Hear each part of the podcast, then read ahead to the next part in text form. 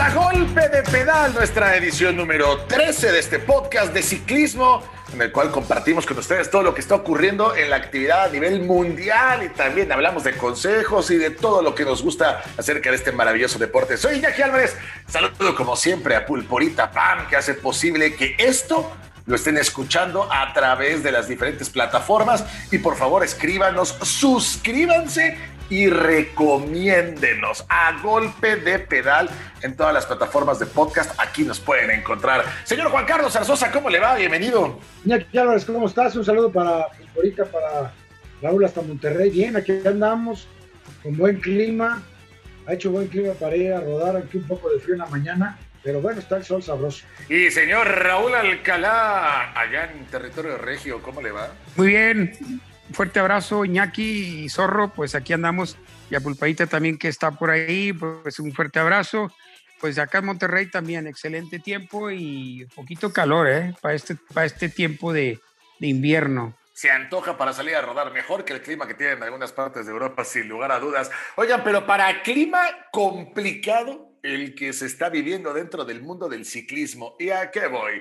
Va a haber una polémica en las próximas semanas. La Unión Ciclista Internacional, la UCI, se ha dado a la tarea, digo entre comillas, se ha dado a la tarea, de garantizar la seguridad de los ciclistas, advirtiéndolos de ciertas maniobras que considera peligrosas entre las que destaca en los descensos adoptar una posición demasiado aerodinámica, pongámosle nombres. La posición Frum, sentarse en el tubo, no va a estar permitida. La posición Pantani, como bajaba el gran Marco Pantani, sentado en la parte de atrás del sillín con las manos muy estiradas, haciéndose una especie de bolita, tampoco va a estar permitida. Durante las fugas, los corredores no podrán nada más recargar los antebrazos en el tubo central del manillar, por plantearle de una manera, soltando las manos del manillar. Eso va a estar prohibido. En fin, un montón de determinaciones que la UCI quiere implementar en el reglamento y desde ahora les puedo decir que lo único que van a provocar es un caos. Raúl, a ti que te gustaba subir y por ende te gustaba bajar, ¿te imaginas un descenso entre profesionales en el 2021 donde el corredor no puede adoptar una posición aerodinámica por su propia seguridad? Pues yo iría, Iñaki y Zorro, no sé, la opinión, la opinión es muy importante, pero sí, en este caso, eh, es difícil quitar un, hacer, hacerlo el, el, la cosa como tú pedalees, el, el, que tú tomes una, un descenso eh, con las maneras precautorias que siempre lo hace un ciclista, pues sería difícil decirle cómo pedalear. O sea, ahora la UCI te va, te va a decir cómo pedalear la bicicleta, pues eso sí ya es, va a ser un poco complicado. Eh, estoy de acuerdo que en el, en el pelotón agarrarte el manillar así con el antebrazo ese sí puede ser peligroso, pero ni aún así yo creo que aquí ya, ya la UCI está interponiendo eh, unos reglamentos que no, no son usuales eh, en todos los años y en todo lo que va de la, de la época del ciclismo. Entonces, yo lo veo, lo veo complicado. ¿eh? Voy más allá. Para carreras de un día, las disposiciones determinadas, o sea, lo que determina la UCI en esta disposición de cometer una falta reglamento podría eh, conllevar a la descalificación. Y en las pruebas por etapas, la primera infracción sería en 30 segundos, la segunda infracción dos minutos, la tercera infracción eliminación. Zorro, esto es algo que yo nunca había imaginado podría pasar en el mundo del ciclismo moderno.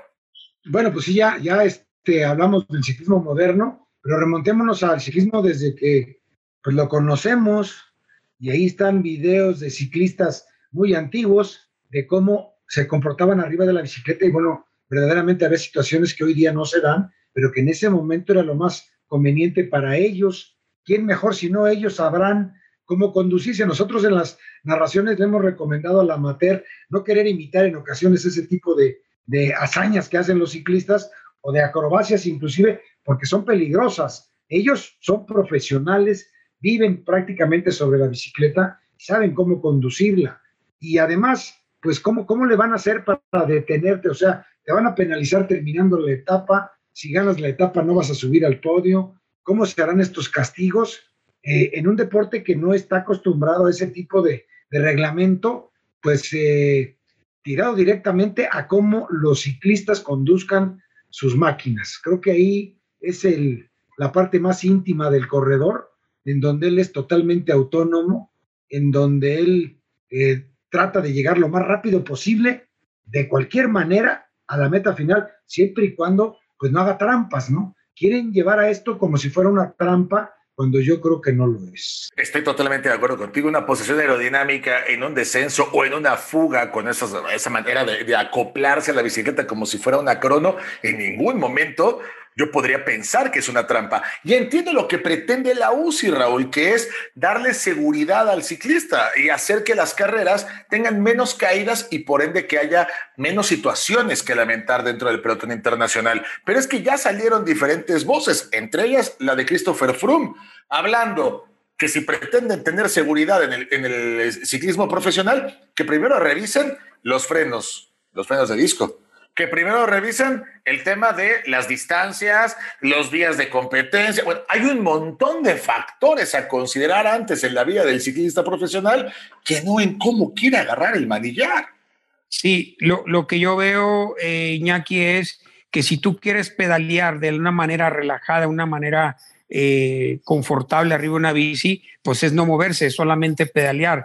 Pero si tú buscas una manera más aerodinámica, pues obviamente que tienes que, tiene que entrar la imaginación tuya cómo puedes romper el viento, porque el viento es el enemigo número uno del ciclista. Entonces aquí, pues es una postura natural, tratar de romper el viento. Entonces yo no le encuentro, no le encuentro este, eh, una solución a, ese tipo de pedaleo en un descenso. Eh, estoy de acuerdo que, que buscan la seguridad del ciclista, bueno, pues entonces que regresen que regresen a las bicicletas de acero, de, de, bicicletas que eran, que eran un poco más pesadas. Si, a eso quieren ir más despacio, pues hay que regresar a las bicis que, que pesaban 12, 15 kilos para tener una, una seguridad más de que el ciclista va más despacio y aún así te arriesgabas a bajar de una manera eh, lo más rápido que se pudiera. Eh, buscaba las posibilidades de ser, de ser lo más aerodinámico que, que, que, existiera dentro de un pelotón. Yo eso es lo que yo siento que, que le pedir a un ciclista que pedalee de una manera va a ser muy difícil, muy complicado. Te la, te la puedo apostar la del casco que era para seguridad nuestra, eso sí, ahí sí tenían razón. Eh, y que tardó mucho tiempo, está, inclusive hubo hubo algunos, este, algunas ah, manifestaciones de parte de nosotros mismos de no querernos poner casco, pero tenían razón. Ahí sí, por seguridad nuestra y por seguridad de, del, ciclismo, pues eso sí, sí, sí valía la pena. Pero esto, pues es una manera de pedalear constante de cada quien, un estilo diferente, el buscar un estilo de ir más rápido. Eso yo creo que no lo pueden. Entonces también serían las, las bicicletas de contrarreloj, también tendrían que quitarle ese tipo de manillaros. O sea, eh, es retroceder a, a muchas formas donde ya el ciclismo ha crecido mucho, ¿no? Totalmente de acuerdo, porque la bicicleta que se utiliza para las cronos lo que busca precisamente es esa posición aerodinámica. A ver, yo voy a plantear aquí, Zorro, porque nos ha tocado en las transmisiones y lo vivimos durante todo el año pasado. Los accidentes no se daban porque el ciclista tomara mal la bicicleta o porque descendiera muy rápido. Los accidentes más importantes de la temporada pasada se dieron por vallas mal colocadas y vallas que no tenían la seguridad que se supone la UCI debería de garantizar en una prueba World Tour, por mala señalización o porque se metieran coches en el, en el, trayecto por el que pasaban los ciclistas, como ocurrió en el Giro de Lombardía. Es decir, un montón de situaciones que no tienen absolutamente nada que ver con dónde llevan las manos los corredores. y definitivamente los ciclistas tendrán en su mano una circunstancia para decirle a la UCI y a los organizadores de las carreras, Señores, no vean la paja en el ojo ajeno cuando ustedes traen la viga cargando y tienen razón. O sea, los grandes accidentes no son porque el ciclista baje arriesgadamente. Y vemos que cuando el ciclista tiene un contacto, casi siempre es una distracción, porque están en el pelotón, porque no vieron lo que pasaba adelante, porque ese es el tipo de, accidentes. Eh, difícilmente ves los que son en descenso, desgraciadamente muchas veces son lamentables, pero no son cuando viene un ciclista provocándolo por venir mal, mal en la posición que ellos llaman una mala posición y que hoy los ciclistas no están diciendo que sea una mala posición, es una posición aerodinámica. ¿Cómo? Como un acomode. Te voy a dar otra. Si la UCI quisiera que ya no hubiera tantos, tantos eh, accidentes, tendría que regular también las etapas largas. Claro. Porque muchos, muchos de los accidentes en un pelotón o en una carrera, en cualquier competencia, es porque el ciclista ya va cansado. Eso es lo que no se ha dado cuenta. Claro, seis horas. Es que, es que cinco, seis horas de competencia, lógico. Eso es lo que no han visto estos directivos. Y siento, y lo siento por todo, que, de querer darle lo mejor al ciclista, pero esto, esto decir que no te agarres de ese tipo de manillar o que no uses guantes, ese es a gusto del corredor, o sea, es como se sienta él confortable arriba de una bicicleta. Eh, lo que sí deberían analizar bien es los traslados de, etapas de uno a otro, etapas que son a veces muy largos, son aproximadamente hasta más largos que, de una misma etapa pedaleando, y eso lo hace más complicado a los mismos corredores. Llegas a, estar en el hotel hasta las 8 de la noche cuando ya te perdiste 3, 4 horas de descanso. Entonces, eso es lo que debe analizar eh, tanto dirección de, las direcciones del Tour de Francia, las de la UCI, que estén conscientes de que lo mejor que se le debería dar al ciclista es más descanso, más tiempo de recuperación, porque los accidentes se provocan cuando los reflejos ya no van al 100%. Yo estoy pensando en accidentes eh, del año pasado, para irnos más lejos, ¿no? Y puedo pensar en uno que recuerde que fue realmente importante y considerable, no porque los demás no hayan tenido repercusión, pero creo que el del que más hablamos es el de Remco Evenepoel. Y hasta donde la memoria me falla, a lo mejor, pero hasta donde me acuerdo, Evenepoel no es precisamente que venía a una posición donde no estuviera tomando el manillar con las manos de la manera adecuada, es porque se pasó en una curva queriendo seguir a Nibali y Nibali es de los corredores que baja que hoy no sufrirá ninguna sanción. Entonces me parece esto un poco ridículo. Nibali baja muy bien porque traza las curvas de una manera increíble, porque tiene unas manos, es un tipo sobresaliente en el descenso, pero no arriesga, no se sienta en el tubo, no baja como Pantani, no baja como Froome. El tipo baja a toda velocidad porque es un experto. Y Ebenepol, el del accidente que tiene en esa competencia en Italia, es por querer bajar detrás de Nibali, se pasa en la curva y se cae de un puente pero en ningún momento Benepol pone en riesgo su vida por querer soltar el manillar. ¿Me explico? O sea, no, entiendo a dónde viene esta sanción o esta posible sanción y cambio de reglamento que haría la UCI. Bueno, Benepol, la verdad pagó la novatez, Iñaki y Zorro. Eh, yo siento que para, para que tú puedas tirar o puedas ser o puedas manejar un evento, una carrera siendo joven, pues primero tienes que conocer, o sea, tienes que conocer el recorrido. Era la primera vez que él corría el, Giro Lombardía. Giro Lombardía tiene unas carreteras muy angostas, unas curvas muy, muy tajantes, que si no las agarras bien, te traga la curva y te saca como le pasó en este, en este puente. Eh, tienes que tener esa experiencia y el chaval venía, venía venía tragándose todas las competencias, quería ganar todo, quería estar al frente, quería ir. Yo creo que él tomó, le, faltó el respeto a, ese, a, ese, a ese timing que él necesita. Es un buen corredor, es un excelente competidor, pero necesita un timing, necesita conocer todo tipo de carreras. Es difícil que vayas al 100 sin conocer, porque haz de cuenta que él iba con una venda en los ojos. Sí se tiró y detrás de, de Nibali, pero Nibali ya la ha hecho 10 veces, o sea, ya conoce dónde está la curva, ya conoce dónde está la bajada, el, todos esos movimientos, todos esos desarrollos que llevas para que conozcas una carrera.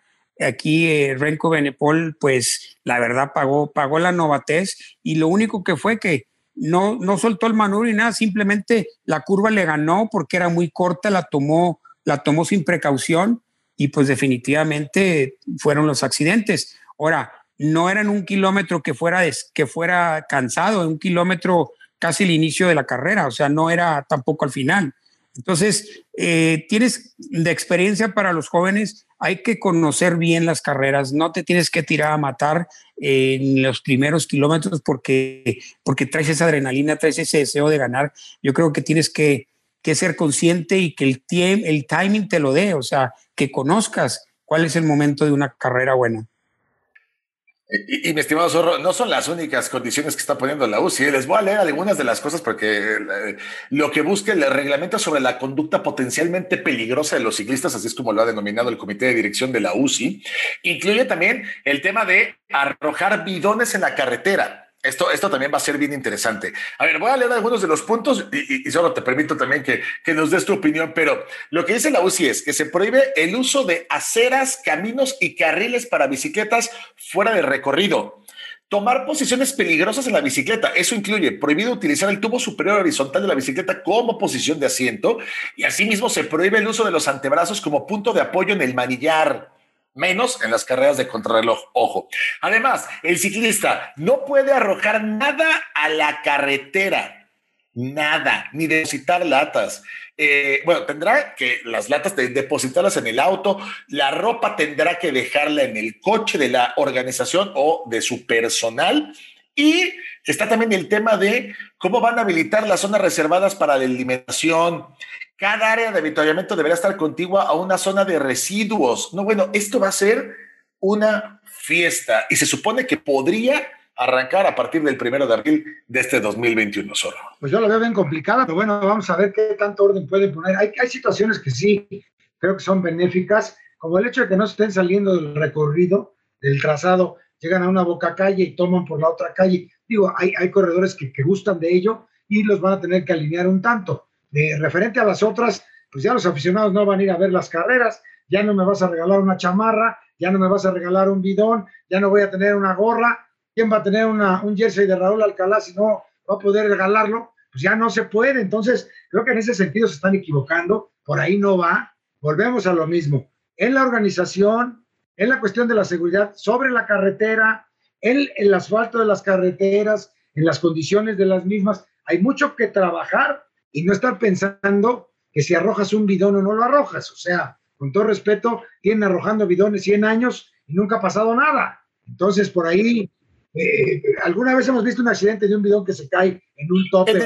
Son accidentes, son accidentes, o sea, de, parte del ciclismo. No estamos hablando de que, ahora me vas a decir dónde he hecho la basura. Pues no, está bien que no tires las bolsas de plástico y eso es correcto, pero un bidón, hombre, por Dios, un bidón, un morral, son artículos de lujo para un aficionado. sobre todo cuando ya se había, se había adoptado una medida que decía que tú podías entregarle eso donde hubiera aficionados, pensando precisamente que el aficionado se quedara con eso que funciona como un souvenir, Raúl. Yo creo que aquí traigo un trasfondo más. Estoy adelantándome a lo que yo he estado viendo. Te voy a decir una cosa. El presidente de la UCI, el señor Lapin, sí. el señor Lapin, viene siendo la misma, de la misma gente en la organización del Tour de Francia. Yo creo y estoy pensando y me quiero y voy a soltarla porque en realidad yo creo que le quieren bajar costos al Tour de Francia. No son momentos buenos, no son momentos buenos para los costos y yo creo que están viendo que eh, el Tour les cuesta mucho limpiarlo porque no creas que el Tour deja las calles sucias, no. Tiene un, tiene un escuadrón, tiene una compañía de limpieza detrás de toda la caravana y eso es lo que más, lo que yo le veo. Yo creo que quiere evitarse este tipo de limpiezas y quitarle gastos al Tour de Francia. Yo siento que va por ahí. Y como Le Pen eh, es de la gente del Tour de Francia, yo creo que ha de haber algo, algo hay ahí que están poniendo todo este tipo de reglas.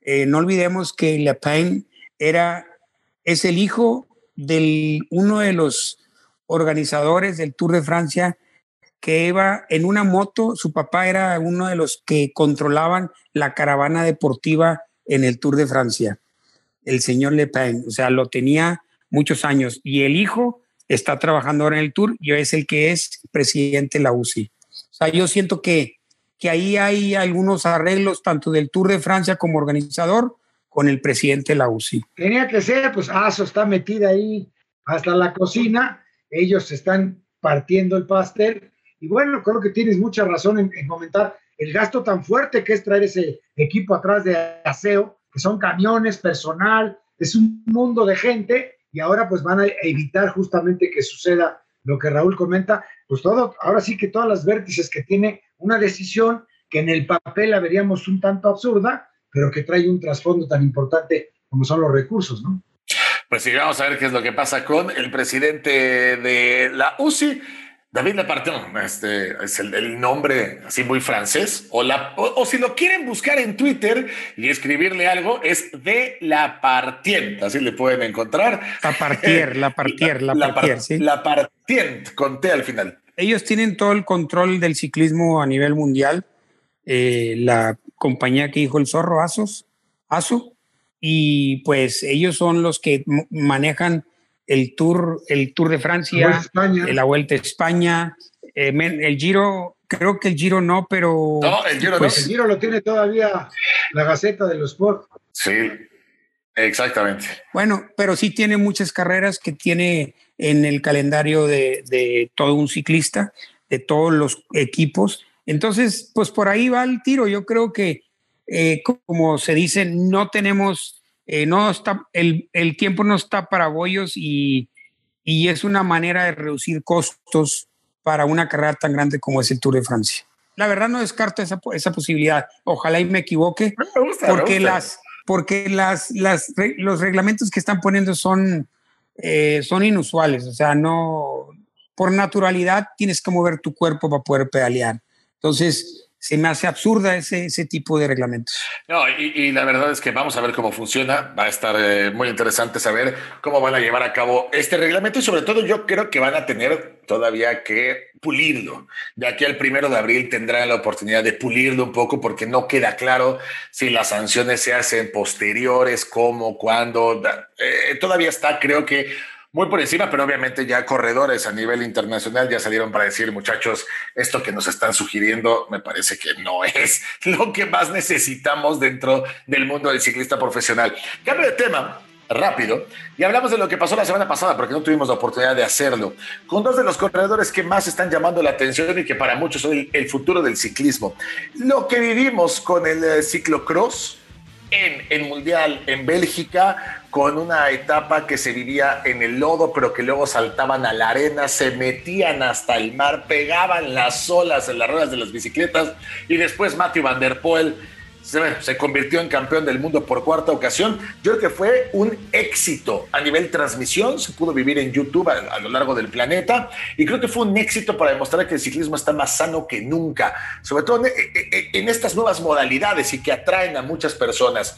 Pero Van der Poel y Bob Van Aert sueñan con llegar al ciclismo profesional, a la élite, al World Tour y convertirse en campeones. Zorro, comienzo contigo. ¿Hasta dónde van a llegar Van der Poel y Van Aert, que dominan el mundo del ciclocross, pero que ya vimos a Van Aert en el Tour de Francia y a Van der Poel en las clásicas, decir, aquí también podemos? Sí, yo pienso que de entrada estos dos jóvenes, uno holandés, el otro belga, van a terminar por arrastrar el ciclismo del cross, la especialidad de ciclocross, en hacer pues de este deporte tan interesante como el de ruta. O sea, vamos a empezar a, ver mucho más de este ciclismo en, la, en las plataformas y, con mucho más seguidores gracias a estos dos. Y en cuanto al ciclismo de ruta, bueno, pues ahí están los dos nombres para que no los olvidemos. Tienen 26 años y 24. Entonces, pues simplemente tienen 10, 15 años por delante. ¿Qué no vamos a ver ahí? Creo que son los nombres que hay que apuntar para las grandes vueltas y desde luego son clasicómanos puros. Vamos a ver este año en cuántas se reparten entre ellos dos y qué es lo que sucede con sus equipos ya en las grandes vueltas, porque todavía tendrán que, me imagino, y esto nos lo puede comentar muy bien Raúl, madurar para buscar ser corredores jefes de fila en, vueltas de tres semanas. Pues Iñaki, yo la verdad que no me sorprende nada porque en la época de pretemporada, se puede decir pretemporada, eh, es lo que usan los, los holandeses, los daneses, eh, todo, todo el, el, la comunidad europea, eh, tanto españoles también, y más los belgas, que son los reyes del, del cross country. Entonces, este, el cyclocross, perdón. Y esto se viene derivando no es, no son los primeros años, o sea, el, el, el um, cyclocross tiene, tiene más de 80 años, ¿eh? o sea, si tú te pones a ver eh, el inicio de todo joven o, todo niño en Europa, empieza primero por el cyclocross. Entonces, eh, pues no es, no es, para mí no es, no es novedad.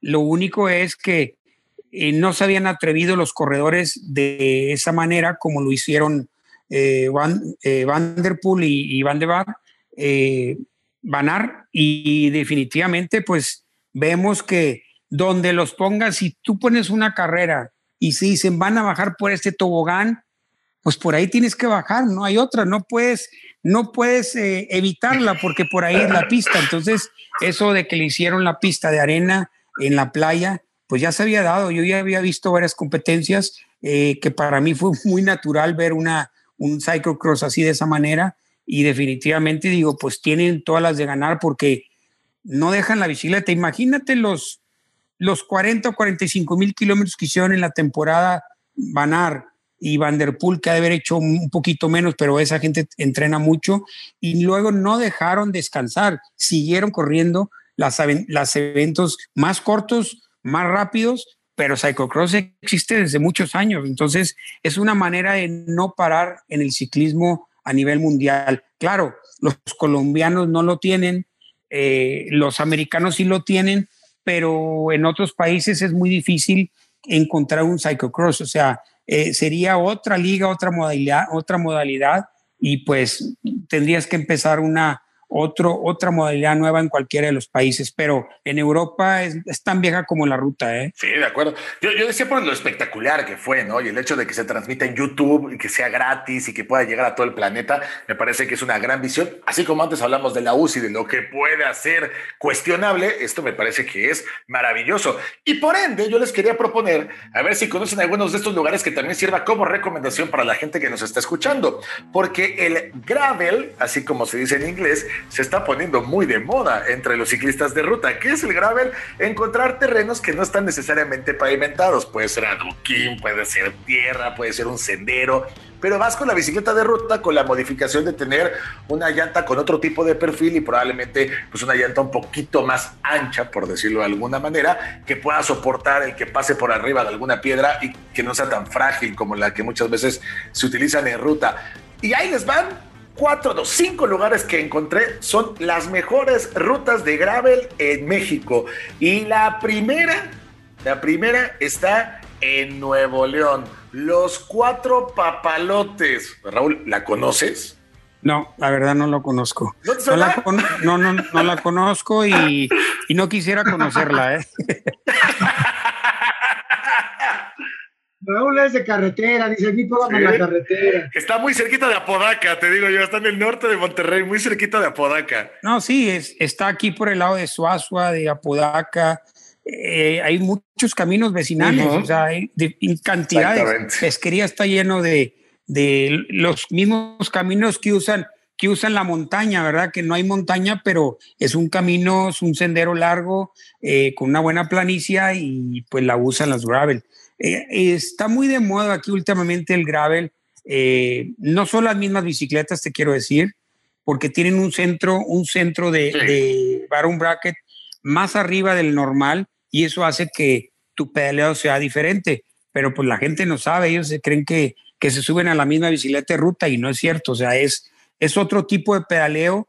A, a mí lo que me gusta pedalear es disfrutar del aire, del sol, y del momento de ir platicando con la gente. A mí no me choca, no me gusta ir pedaleando individual porque ya lo hice muchos años y en realidad lo, lo que a mí me gusta es convivir, disfrutar a mis compañeros en un pelotón.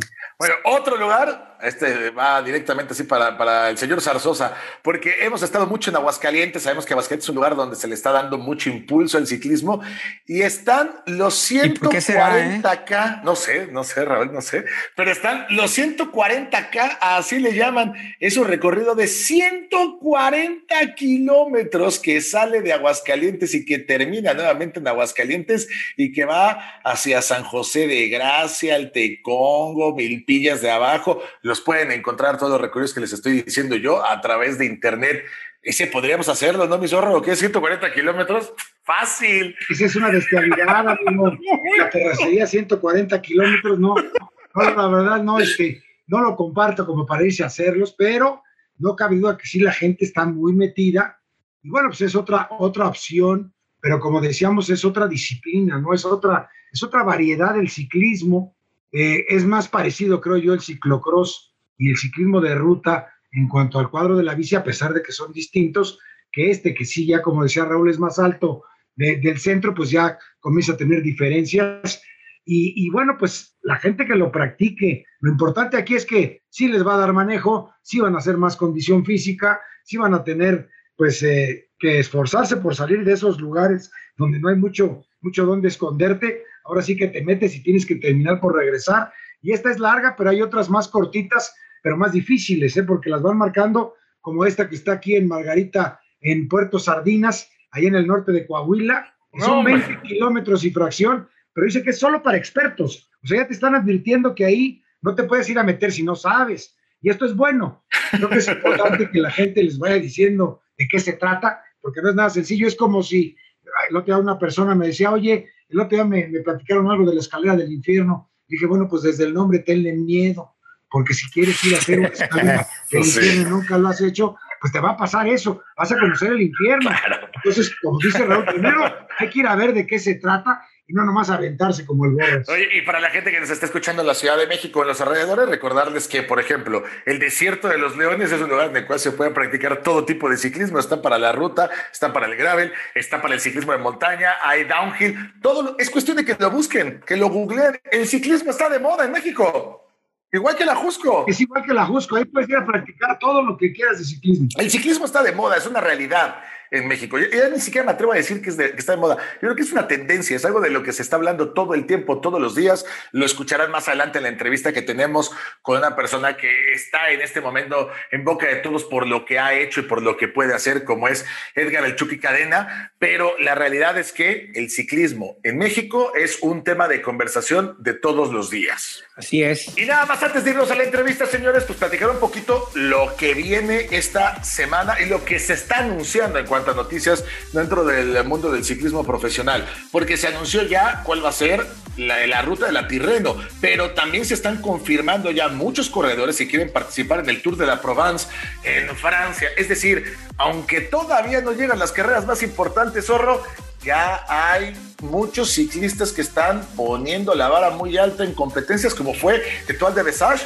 que tuvo a Filippo Gana. Bueno, es que qué, corredores Filippo Gana en la crono, Raúl. No sé si lo viste, qué corredores y lo que viene para esta semana. Sí, pues Iñaki, la verdad que están empezando un poco tarde ya porque estamos, bueno, 5 de febrero, 8, está bien.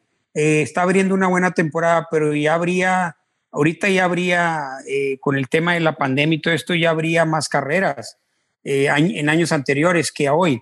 Eh, se han eliminado algunas carreras, se han cancelado, por decir, la, vuelta, la vuelta que estaba en Valencia, la comunidad valenciana, ese se, se, tuvo que cancelar y algunas otras en España, pero sí la gente pues está deseosa de correr ya y dejar de entrenar porque el ciclista profesional lo que más, lo que más difícil para uno es, es entrenar. Entonces prefieren agarrar la condición de aquí en adelante, desde febrero, para empezar a, llegar a un Tour de Francia, que son las carreras que tienen en mente tanto el Giro y Tour de Francia, para llegar en buen estado físico y, de forma. Así es la edición 56 de la Tirano Adriático con siete etapas. Tiene de todo del 10 al 16 de marzo. Hay etapas, pues desde luego, con, con final en alto, está la crono el día, último allá en, en Tronto. Y bueno, pues lo que tiene es que va a tener corredores bien importantes. El que no se la pierde, ya lo decíamos, es Vincenzo Nibali, que regresa una vez más, por décima ocasión la va a correr, ya la ha ganado, a ver cómo le va, porque bueno, sabemos que está en este equipo nuevo del Trek y vamos a ver cómo se le presentan las oportunidades. Se están inscribiendo corredores ya importantes, como bien decía Siñaki, pero también se viene la otra, que es el Tour de Porvenir, en donde Juliana Lafilippe ya confirmó y hay otra, otra playa de estrellas que están para esa prueba, que se viene a finales de este mes de febrero. Y bueno, pues ya lo decía Raúl, kilómetros faltan, pero qué bueno que ya empieza a haber más movimiento. Se canceló todo enero todo lo que fue Australia, todo lo que fue América, no hubo carreras. Y bueno, pues ahora en febrero ya parece que comienzan a moverse mucho más. Esperemos que en marzo se regularice todavía más y tengamos más pruebas. Lo que no sé es si se va a hacer el, el Tour de los Emiratos, porque parece que por allá también se cancelaron todas las carreras. Y ahora me da muchísimo gusto cambiar de tema y saludar a uno de los mejores ciclistas mexicanos de la actualidad, un joven que tiene pues por delante una carrera con un porvenir tremendo. Yo he tenido la oportunidad de platicar con él antes muchas veces. Raúl lo conoce, el zorro lo conoce. En realidad la gente que nos gusta el ciclismo en México ya no sabemos su nombre. Le dicen el Chucky, pero se llama Edgar. Edgar Cadena, ¿cómo estás? Bienvenido. Hola, ¿qué tal? Muy buenas tardes. Gracias por la invitación. Es un gusto poder platicar contigo. 20 añitos, oriundo de Iztapalapa para el mundo, como Los Ángeles Azules, ¿no? Dicen por ahí, para quien no lo conozca. Pero eres ya un ciclista que en este momento llama la atención en, todo el mundo, porque te ha ido bien recientemente en nuestro país. Sí, así es. Eh, gracias a Dios eh, me ha ido eh, en lo que, entre lo que cabe, en los resultados deportivos me, me ha ido bien, bastante bien. Estamos luchando para para llegar lejos. A ver, cuéntame un poquito, ¿cómo ha sido tu carrera? ¿Cómo empezaste? ¿Dónde estás ahora? ¿Y qué es a lo que quieres llegar, Edgar? Pues ahora sí que empecé desde los siete años debido a una pequeña, no sé decirlo, enfermedad eh, que se llama eh, hiperactividad. Eh, empecé haciendo natación. De ahí como a los 12 años, 12, 13 años, me volví triatleta. Y de ahí siguió el rumbo hasta los más aproximadamente hasta los 17 años, que fue cuando eh, decidí eh, pasarme al ciclismo. Eh, fue una decisión un poco difícil porque pues yo estaba ilusionado con el triatlón, pero realmente mi entrenador, que en esos tiempos era Rodrigo Flores Plata, que les, lo conocen como el Chilacas, fue muy sincero, muy, muy sincero amigo y me dijo, tú, tú, tú vas para el ciclismo. Entonces, desde ahí eh, tomé la decisión de irme al ciclismo y gracias a Dios me he ido, me he ido bastante bien. Oye, tú empezaste en el triatlón, ¿por qué? Porque hay más oportunidad en México. A ver, sabemos todos perfectamente que la Federación de, Triatlón de México funciona muy bien, que trabaja muy bien. Hay grandes exponentes. De hecho, hay representantes mexicanos que llegan con facilidad, por ejemplo, a pruebas de Juegos Olímpicos, que están compitiendo en campeonatos del mundo. Y eso no lo vemos en el mundo del ciclismo. ¿Te llamó eso la atención o algo en lo particular, lo que tú decías?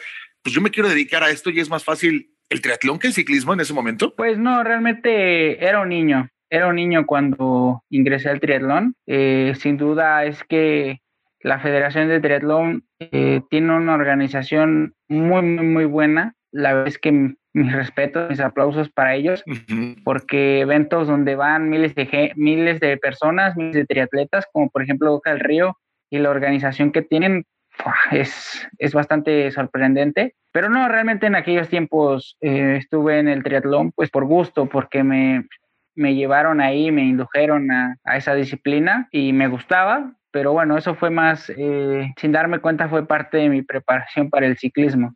Que ahora, vamos a la actualidad, eso se refleja perfectamente porque estamos hablando con el campeón sub-23 de contrarreloj que hay en México esa parte, esas bases que a lo mejor obtuviste del triatlón, te sirvieron muy bien para ser un hombre rápido contra el crono. Eh, con nosotros está Raúl Alcalá, probablemente el mejor contrarrelojista que ha visto este país, el único que le ha ganado una contrarreloj a Miguel Indurain que yo conozca. ¿Te gustaría algún día poder demostrar ese nivel? ¿Y a qué contrarrelojista de la actualidad, no sé, eh, te, te ilusiona, te gustaría medirte, aspiras a ser como él? Pues mira, eh, realmente yo creo que más que irme a la contrarreloj, prefiero irme a grandes vueltas. Eh, obviamente, pues en la actualidad la contrarreloj es una parte muy fundamental porque por mucho que escales bien, si no eres un buen contrarrelojista, pues puedes perder toda la U. Simplemente lo vimos en el Tour de Francia del año pasado, pues Primoz Roglic por mucho eh, que tuviera de ventaja, pues Pogachar eh, sorprendentemente pues la ganó en una simple contrarreloj, ¿no? Entonces, pues es parte fundamental, pero pues si en algún momento eh, llego a estar con los grandes, a la verdad es que no tengo a nadie con quién medirme. Yo creo que me gustaría medirme con todos. Creo que Remco Benepol sería con quien me gustaría medirme en su momento. Oye, no, estás tan lejos. Mencionas un nombre que, con el cual te tocaría directamente competir porque es muy joven también Benepol, el llamado nuevo Merckx, ¿no? ¿A ti te gustaría que te llamaran el nuevo algo? Pues me gustaría que me llamaran como Edgar Cadena, no me gustaría que me llamaran como otro. Busco mi lugar y busco hacer mi propia historia y ser mi propia ley. Entonces, digo, las comparaciones siempre van a estar, pero pues busco ser yo mismo. Ese suéter de campeón sub-23 de México, ¿dónde lo vas a lucir? ¿Qué viene para este 2021 con un nuevo equipo, con una nueva estructura? Obviamente todos pensamos que el ciclismo de élite solo se puede vivir en Europa, pero resulta que hay un equipo mexicano que le está apostando fuerte. ¿Qué viene en el 2021 para ti? Pues ahorita por el momento estoy en el equipo AR eh, Pro Cycling Monex.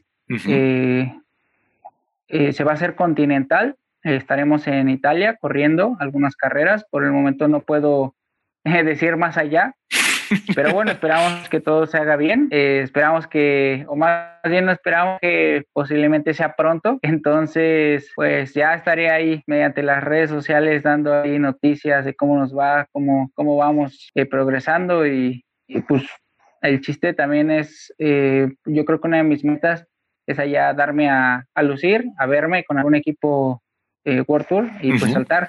Claro, ese es el camino, ¿no? Ese es el camino. Eh, el equipo continental puede ser la llave, pero después hay que tirar la puerta, ¿no? Hay que, hay que tirar la puerta para entrar a un equipo World Tour y entonces sí estarías en, en la élite, sin lugar a dudas. Pero entonces lo que me dices es, este mismo año ya puede haber mexicanos compitiendo en Europa. En tu caso, sub-23, no sé si ya para meterte en alguna de las vueltas importantes, en alguna cosa local, pero sí va a haber, si el calendario lo permite, mexicanos compitiendo en Europa. Claro que sí, sí, sí, sí va a haber. Eh, también estamos expensa por la cuestión del COVID, pero pues esperemos que haya luz verde con con las carreras. Eh, por el momento, por el momento hasta donde yo sé luz verde, creo que para las categorías amateurs es donde está un poquito más complicado. Pero bueno, vamos a ver, a ver cómo nos va.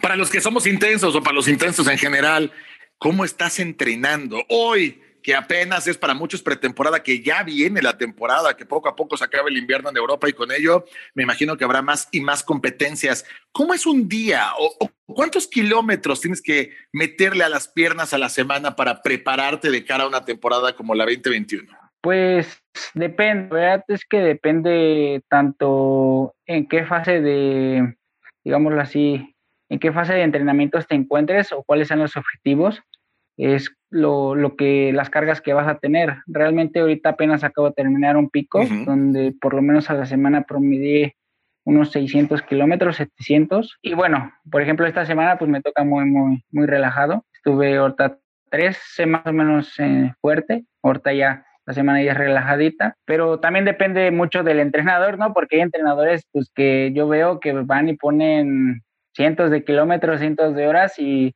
muchas veces no, no funciona eso. Entonces, pues ahora sí que por el momento yo voy, voy conforme lo que mi entrenador me dice. Eh, te comento, puede llegar a ser un día de 20 kilómetros o un día de 150 kilómetros. Entonces, sí depende mucho eso. Correcto, y bueno, además tiene que ver con la edad, ¿no? Tienes 20 años, Edgar, 20 años y ya estás ahí peleando por meterte en la élite. Y además, en estos 20 años te ha tocado un poquito vivir de todo. Hay una faceta, digamos, de tu vida muy, muy complicada, pero que en este, pues luchar porque el ciclista sea respetado en México, hoy más gente te conoce. Hace poco circuló un video a través de las redes sociales donde gente de nuestro país, periodistas que a lo mejor no tienen nada que ver con el ciclismo, como Carlos Loret de Mola, yo lo vi por ahí en, el, en las estrellas, en los noticieros un video que tú subiste con todo el corazón para concientizar a la gente de este país que los ciclistas estamos expuestos cada que salimos a la carretera a sufrir algo que, no queremos ni contar. ¿Qué puedes decirnos al respecto? Porque, Edgar, tú eres una voz, tú eres una voz que hoy, pues yo creo que muchos siguen. ¿Qué vamos a hacer para que los ciclistas sean respetados en México? Pues mira, ahora sí que no yendo mucho al fondo, eh, como muchos pocos saben, pues desgraciadamente mi novia y y mi suegro fallecieron eh, mientras ellos entrenaban hacia las primeras de Teotihuacán.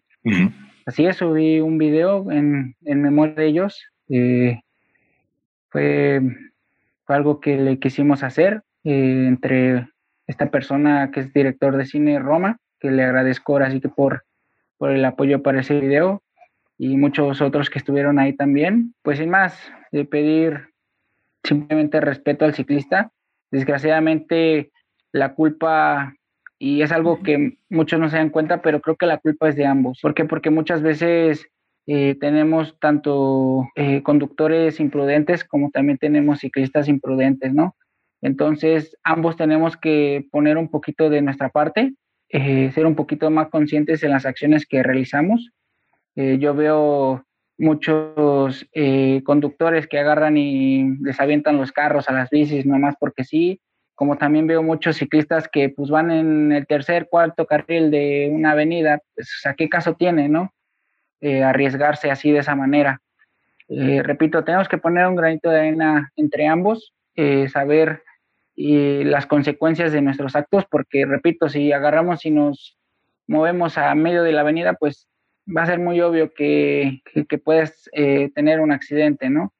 Entonces, pues es lo que, lo que se pide conciencia por ambas partes y pues principalmente al conductor también pues pedirle metro y medio y que no desespere, ¿no? Unos cuantos segundos no, no cuesta nada. Muchas veces eh, voy por la calle y te lo cuento yo como ciclista que ando en la ciudad, pues voy por la calle y los camioneros por con tal de querer ganar el pasaje pues van y me arrebasan y se me atraviesan o sea, son cinco segundos que pues pueden esperarse, ¿no? O sea, así que no, no tengo muchas palabras a veces, a veces para esos temas. No, no, gracias, Edgar, gracias por compartirlo de la manera que lo dices, porque nosotros aquí lo hemos repetido en muchas ocasiones. Esto es de dos y lo que tú mencionas es muy cierto. Cinco segundos no van a cambiar la vida de, de un conductor de un autobús o un conductor de un auto, pero sí pueden cambiar la vida de un ciclista para siempre y de las familias de esos ciclistas para toda la vida. Entonces es muy importante que lo tengamos en la, en la conciencia y qué bueno que tú lo dices, ¿no? Esto es una cosa de dos y yo coincido plenamente con lo que tú mencionas. Qué mensaje tan valiente y ojalá que la gente pueda encontrar este video que hicieron porque me parece que es un video que deberíamos de ver todos los que algún día nos subimos una bicicleta y todos los que algún día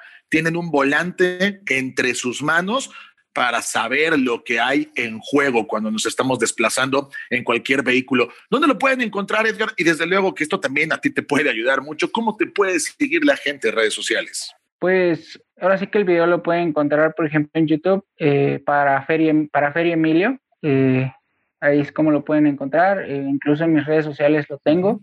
En mis redes sociales me encuentro como Edgar David Cadena Martínez. como en Facebook, en, perdón, en Instagram me encuentro como Edgar-Chucky y en Twitter como Edgar Chucky 1. Ahí es donde pueden encontrar el video. Realmente no busco seguidores ni busco me gusta nada, simplemente busco que lo que lo vean y que hagan conciencia, ¿no? De acuerdo, te digo y lo repito, me parece que este video lo deberíamos de ver todos. Mucho éxito en esta temporada 2021, Edgar. Gracias por, por estar con nosotros aquí a golpe de pedal y vamos a estar muy pendientes de tu carrera, no solo esa temporada, de la carrera que viene por delante con un ciclista que yo le decía promete mucho y que esta misma temporada nos puede deslumbrar. Chucky, un abrazo, muchísimas gracias. Gracias a ustedes por la invitación. Abrazos. Un abrazo a Edgar David Cadena Martínez o Chucky, así como le decimos nosotros. Edgar Cadena, muchísimas gracias. Y nosotros seguimos aquí a golpe de pedal. Señor Sansosa, hasta aquí llegamos el día de hoy. Muchísimas gracias. Esté muy bien, un saludo para todos y recuerde, si sale a rodar, póngase el casco. Raúl Alcalá, como siempre, un placer. Muchas gracias, Iñaki, a Zorro y a Pam. Un fuerte abrazo. Hasta luego. Soy Iñaki Álvarez. Gracias, Pulporita, que hace posible este podcast. Los esperamos la próxima semana en este mismo podcast a golpe de pedal. Hasta entonces.